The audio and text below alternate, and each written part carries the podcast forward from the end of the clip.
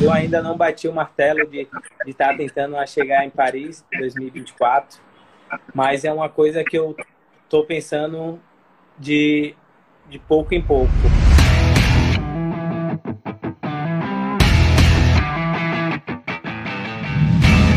Olá, olá, começando mais um episódio do Arena B News. Eu sou Léo Souza, aqui sempre com minha companheira Lara Cursino. Nesse episódio, a bola da vez é o maratonista aquático baiano Alan do Carmo, medalhista de Pan-Americano, de campeonatos mundiais. A gente bateu esse papo com ele, Arena B News, formato de live foi transmitido no Instagram do B News. Você confere esse bate-papo agora. Alan do Carmo, você tá no, no, no Rio, né, Alan? Conte aí pra gente, tá chegando o treino agora, vai ter competição em breve. Fala um pouquinho aí pra gente. É, eu tô no Rio de Janeiro. Eu, ontem eu até fiz dois anos que eu tô morando aqui no Rio de Janeiro, que eu cheguei para treinar aqui no Rio.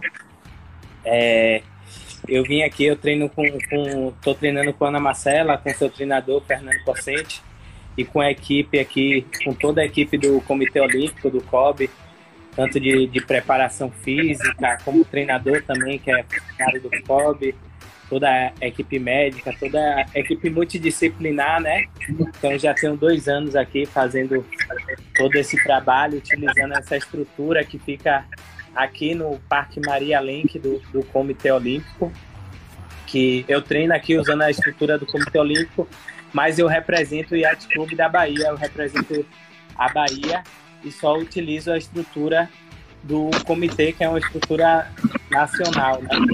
É um nacional para os atletas olímpicos, pan-americanos que fazem parte do time Brasil, então podem solicitar para estar tá utilizando essa estrutura daqui, que é uma das melhores, é, é a melhor do Brasil.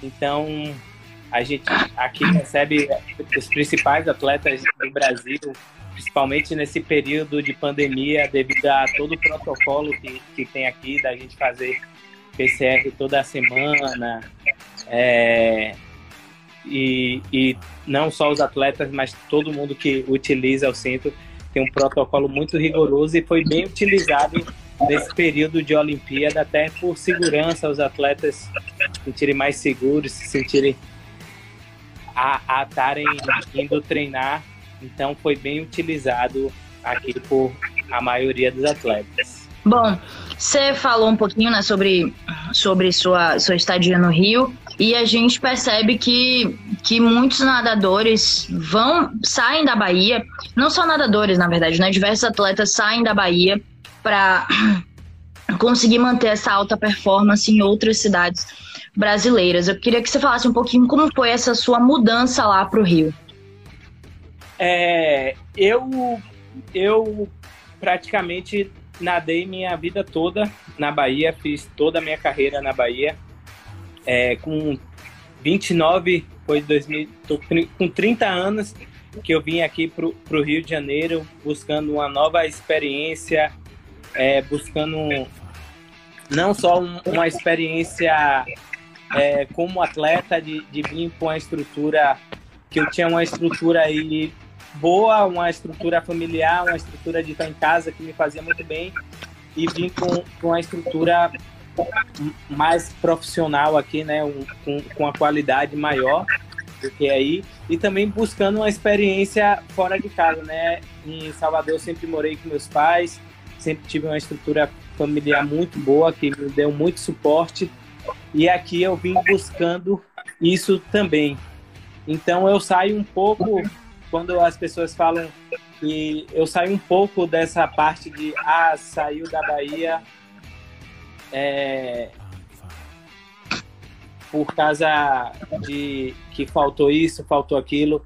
Eu não saí porque faltou isso, faltou aquilo. Eu fui em busca de, de uma experiência, de uma motivação a mais, de, de, de coisas que, que que estava faltando na minha carreira, não não que estava faltando como atleta em si, entendeu? E você sente, antes de, de deixar a Léo fazer, fazer a pergunta, e você sente que, que o objetivo foi cumprido? Eu, que, de, de ter mudado para cá? Sim. Com certeza, eu acho que aqui eu, eu tive, estou tendo uma experiência muito boa, uma experiência espetacular. É, eu sou eu sou atleta, hoje eu também sou estudante de educação física. É, aqui eu tenho uma experiência de estar treinando não só com atletas da natação, mas com atletas de outras modalidades, com atletas olímpicos, atletas de alto rendimento, é, de ter participado de uma preparação de uma campeã olímpica de lado a lado, com um treinador campeão olímpico que é fora de série. Não, não é à toa que eles têm, eles têm esses resultados juntos. A performance de Ana Marcela junto com o treinador, com o Fernando, é, é, é, é levada em 100%. Ela é uma atleta espetacular. Com ele, ela fica sensacional, imbatível. E, e eu, eu fiz parte, assim, eu acompanhei de perto, vivenciei toda essa preparação além do, do meu ganho técnico, do meu ganho profissional como atleta, de estar tá vivenciando, de estar tá fazendo um outro tipo de treinamento também, não só por, por, por, por ser campeão olímpico, por, por ele ser campeão olímpico, por ela ser campeão olímpico, mas pelo trabalho que, que, ele, que ele desenvolve, que ela desenvolve então, para mim, é, está sendo uma experiência espetacular, tanto se, se não fosse uma coisa para mim que tivesse fazendo sentido, que tivesse fazendo efeito, que é, a partir do momento que eu perdi da seletiva, eu poderia já ter voltado para Salvador. É uma opção minha estar tá me, me mantendo aqui por, por, esse, por esse ganho por esse ganho e por, por essa experiência, por tudo isso que eu acredito que está sendo muito benéfico para mim. Você falou um pouquinho aí desse, dessa nova fase da sua carreira e tal. Você, se me equivocar alguma informação, você é, me corrija. Mas você já disputou duas Olimpíadas, né? Não esteve agora no Rio. É, como é que tá a sua cabeça, esse momento da carreira? Tá com foco? Acredita? E sua luta no momento agora é para estar tá é, em Paris, em 2024? Agora eu tô, eu tô num momento de, de, de transição, né? Um momento que eu estou pensando de pouco a pouco. Eu ainda não bati o martelo de estar tá tentando chegar em Paris 2024, mas é uma coisa que eu estou pensando de, de pouco em pouco. É, primeiro eu vou finalizar esse ano de 2021 já em 2022 tem seletiva para o Mundial, tem Mundial. Então, meu, prim, meu primeiro foco é, é ver se vai fazer sentido eu estar tá disputando a seletiva, de estar tá passando para esse Mundial, estar tá participando desse Mundial. Então, a tendência é que eu siga de pouco a pouco e ver o que é que vai fazendo sentido para mim. Eu, como eu falei, eu estou eu estou treinando, eu estou terminando a faculdade, falta um ano e pouco para eu estar tá finalizando e e tá dando sentido nessa fase de, de transição aí para mim. Agora, fala um pouquinho sobre, sobre as competições que você já tem na agenda, né? Você falou aí rapidamente, pincelou sobre a seletiva para o Mundial. Você tem mais alguma competição no foco agora?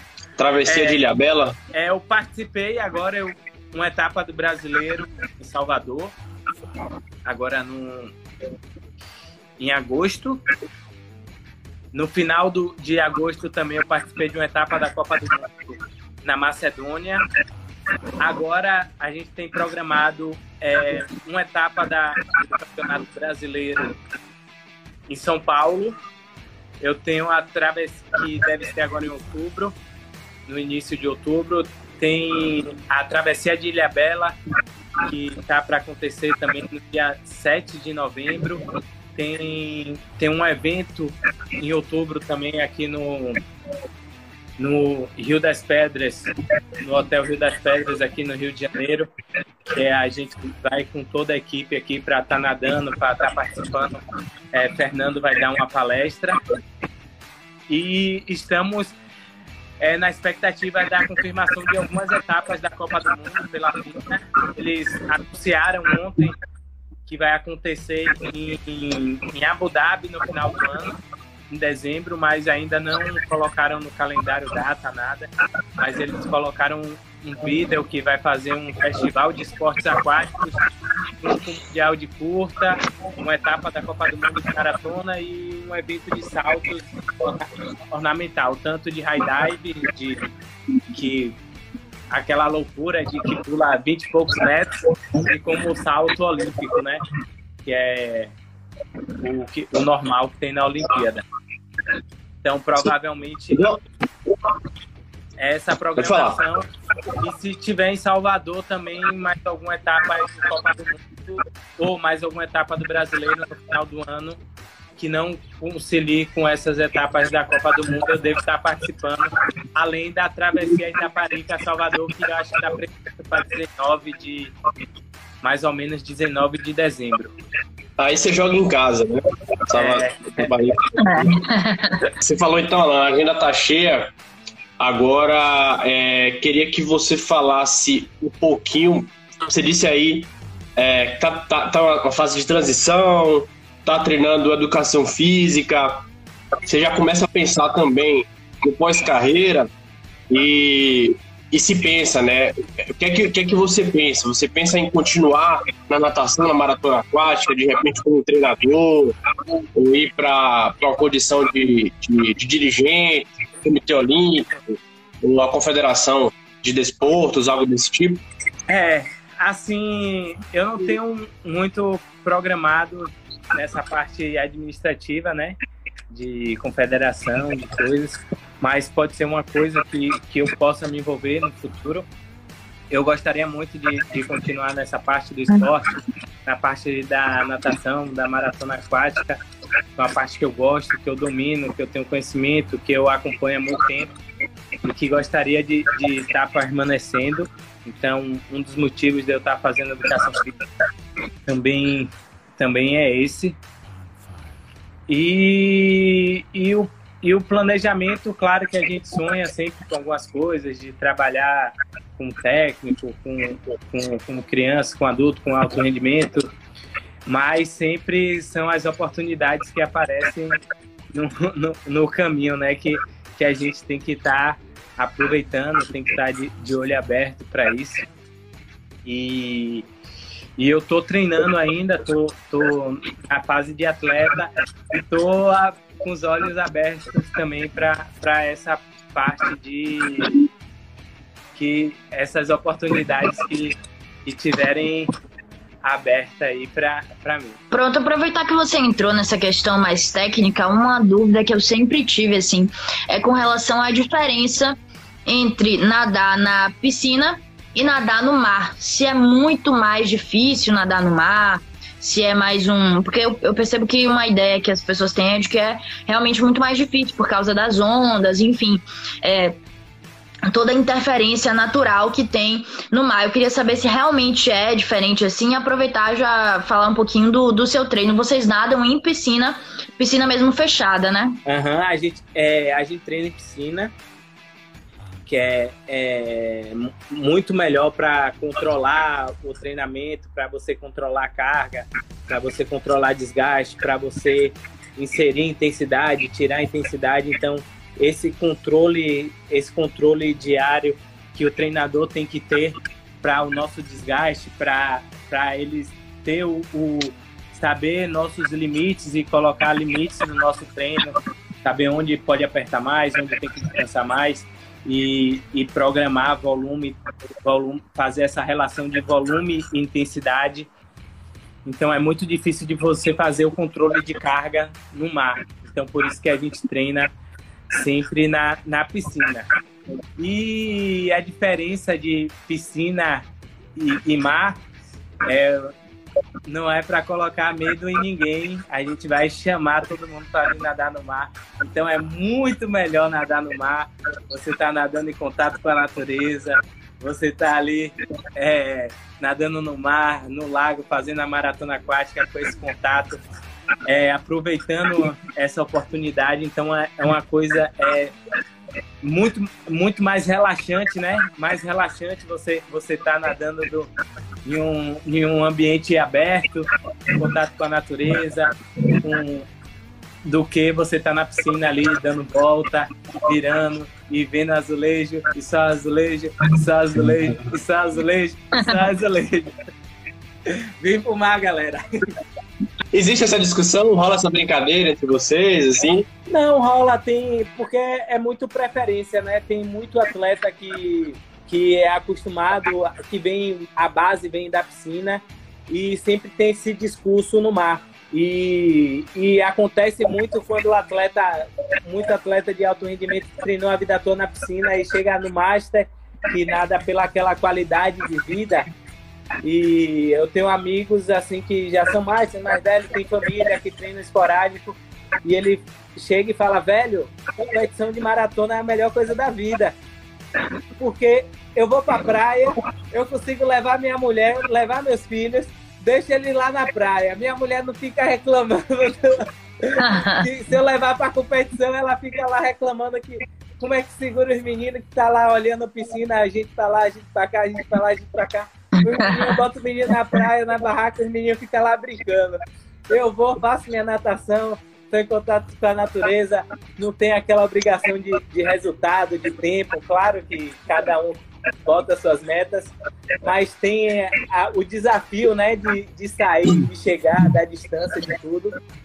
E, e hoje é, eu acho a maior maravilha do mundo, além de estar em contato e de poder levar minha família, minha família está participando mais. Então, tem os seus lados também, mas existe algumas discussões assim e depende muito do ponto de vista de, de cada um, né? É, você falou, né, que acompanhou a preparação de Ana Marcela de perto e assim, eu pelo menos e acredito que muita gente assim como eu conheceu vocês dois juntos, competindo juntos. É, o nome de vocês surgiu assim para Bahia, começou a ter relevância é, e a gente via vocês fazendo várias provas em dupla e conhecia realmente os atletas enquanto uma, uma parceria. Eu via muito vocês enquanto parceiros profissionais e a gente percebe que vocês, é só acompanhar assim, né, nas redes sociais, que vocês têm uma relação profissional e também uma relação pessoal, né? Queria que você falasse um pouquinho dessa parceria de vocês dois. Ana Marcela, acho difícil hum, as pessoas não saberem quem é, mas para se tiver alguma pessoa aí meio perdida, acabou de ser de ser ouro olímpico em Tóquio nadadora baiana de, de maratona aquática. Vai lá. Alan, inclusive, o, o dia da, da medalha dela foi seu aniversário, né? Foi, foi no dia do meu aniversário. Verdade. É, é uma relação, é uma relação de muito tempo. A gente que se conheceu na, na época tinha um circuito que era a travessia do interior. E que tinha normal tinha tinha na é, Mar Grande, Camamu, todo no, nesse, no litoral baiano que tinha um circuito que era para, paralelo ao circuito da Federação Baiana, né? Que era o circuito principal. E a gente começou a participar. Então, daí que a gente começou a, a viajar junto e meu pai e nossos pais se conhecerem mais e, e a gente vencer essas provas, né? De, do circuito do interior. E logo depois a gente pegou o nosso primeiro mundial junto, que foi em 2006.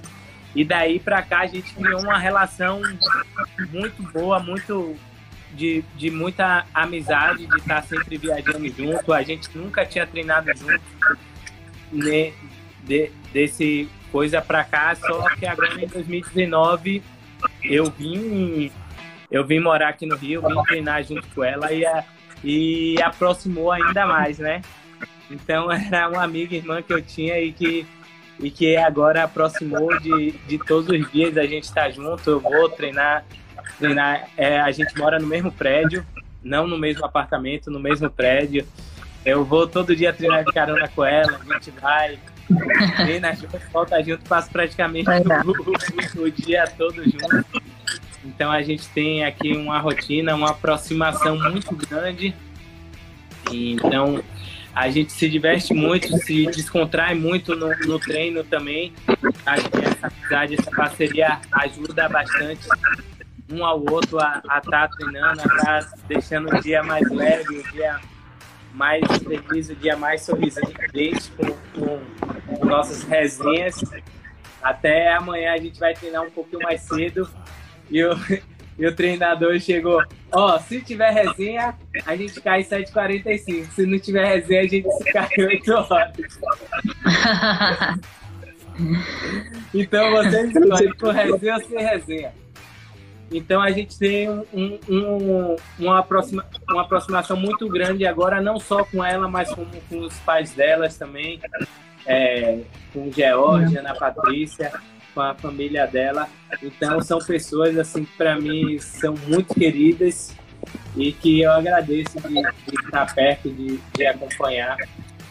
Ô Léo, antes de, de passar a bola para você, só queria pegar aqui um gancho, porque você falou você falou da família e você disse que viveu a vida inteira na Bahia, agora, dois anos, está no Rio.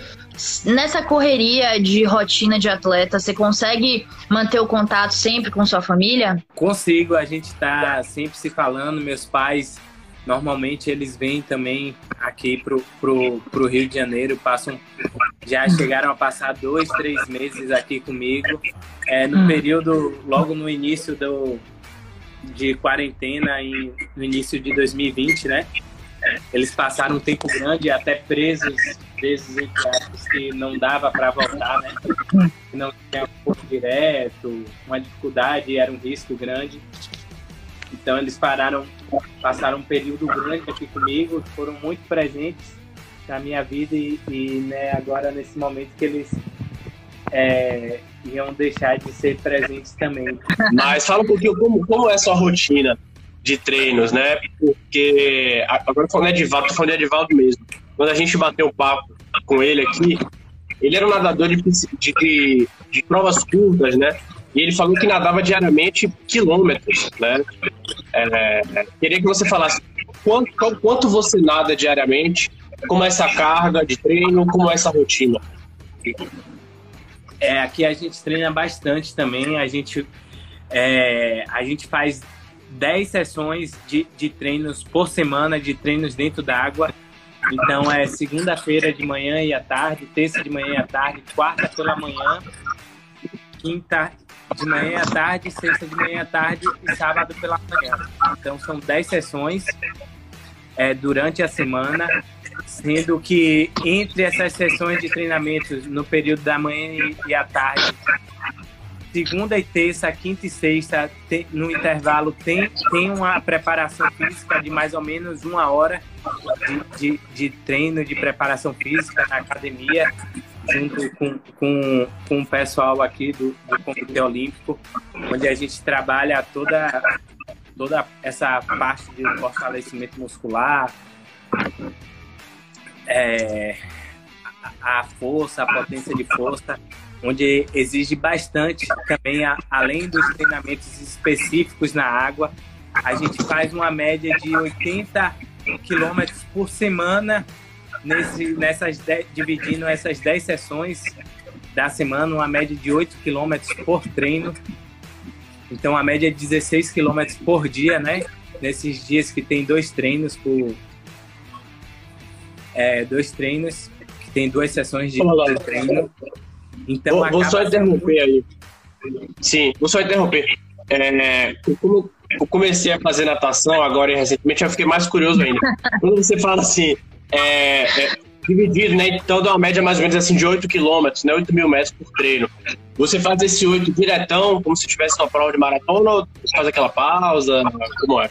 Não, é, nunca é direto nunca é direto. É, o treino é, é, dividido, ele, ele é escalonado, existe todo um, um trabalho de intensidade. É, tem dia que ele foca na perna, tem dia que ele foca em trabalho de braço, com, com bol. Tem dias que ele. Hoje foi um trabalho mais de perna, que utiliza muito pé de pato, nadando com pé de pato, utiliza muito a prancha, a perna é, específico de, de, de perna, tem dias que, que é um treino amanhã, de manhã é um treinamento de força, onde a gente usa paraquedas, muito paraquedas, é, a gente usa camisa. É, então, os treinos, eles variam bastante, são sempre divididos, nunca é direto. Ele especifica bem os treinamentos e a gente e bem variados que trabalha várias vários vários fundamentos, né? Tipo, várias partes do, do que a gente necessita, várias partes específicas para poder ele fazer uma semana que, que trabalhe tudo.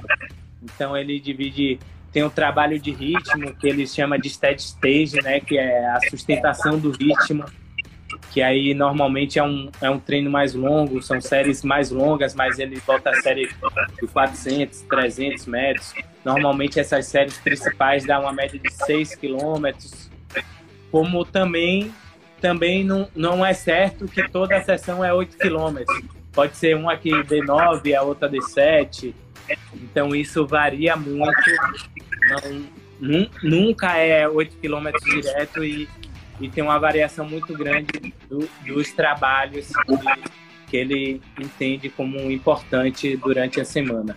Olan, é, o que eu ia perguntar antes, né? Você, você já teve que lidar com alguma lesão assim na sua carreira que foi mais complicada, que você teve que parar por um tempo de, de nadar, de competir? Não, eu eu tenho um, um sorte sorte de não ter tido lesão e sorte de ter profissionais do meu lado que que trabalharam muito bem para isso, né? Também a gente tem que dar valor a esses profissionais, tanto os treinadores, como fisioterapeutas, como preparadores, que, que dão um suporte muscular para que eu nunca tivesse uma lesão grave, que eu parasse muito tempo de treinar. Então, eu sou um atleta que sou felizardo né, nessa parte de, de lesão. E, e e nesses mais de 20 anos de, de natação, nunca, nunca tive nada muito grave assim que me tirasse das piscinas por muito tempo. Claro que sempre tem aquelas lesões, algumas dores no ombro, ainda mais quando vai chegando a idadezinha assim, vai, vai sentindo algumas dores pontuais, mas nada que grave, nada que, o fisioterapeuta não, não, não solucione, ou o massagista a preparação física a gente reforça aqui um trabalho muscular.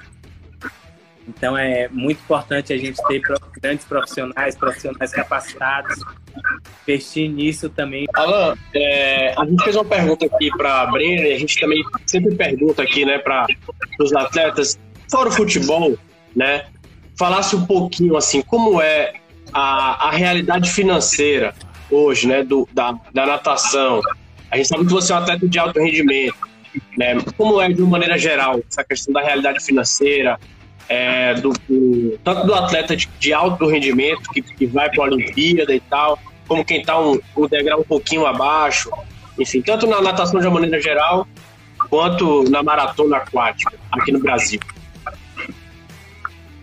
Assim, existe vários pontos de vista, né? É, existe é, grande, Existem investimentos através de, do governo. Acho que hoje na Bahia a gente tem a gente tem uma bolsa atleta, uma bolsa atleta que está saindo do Bolsa Esporte da Bahia, que tem um edital aberto agora. A gente tem um programa é, que é o Faz Atleta, e mais o atleta que tem que conseguir a seu, o seu patrocínio.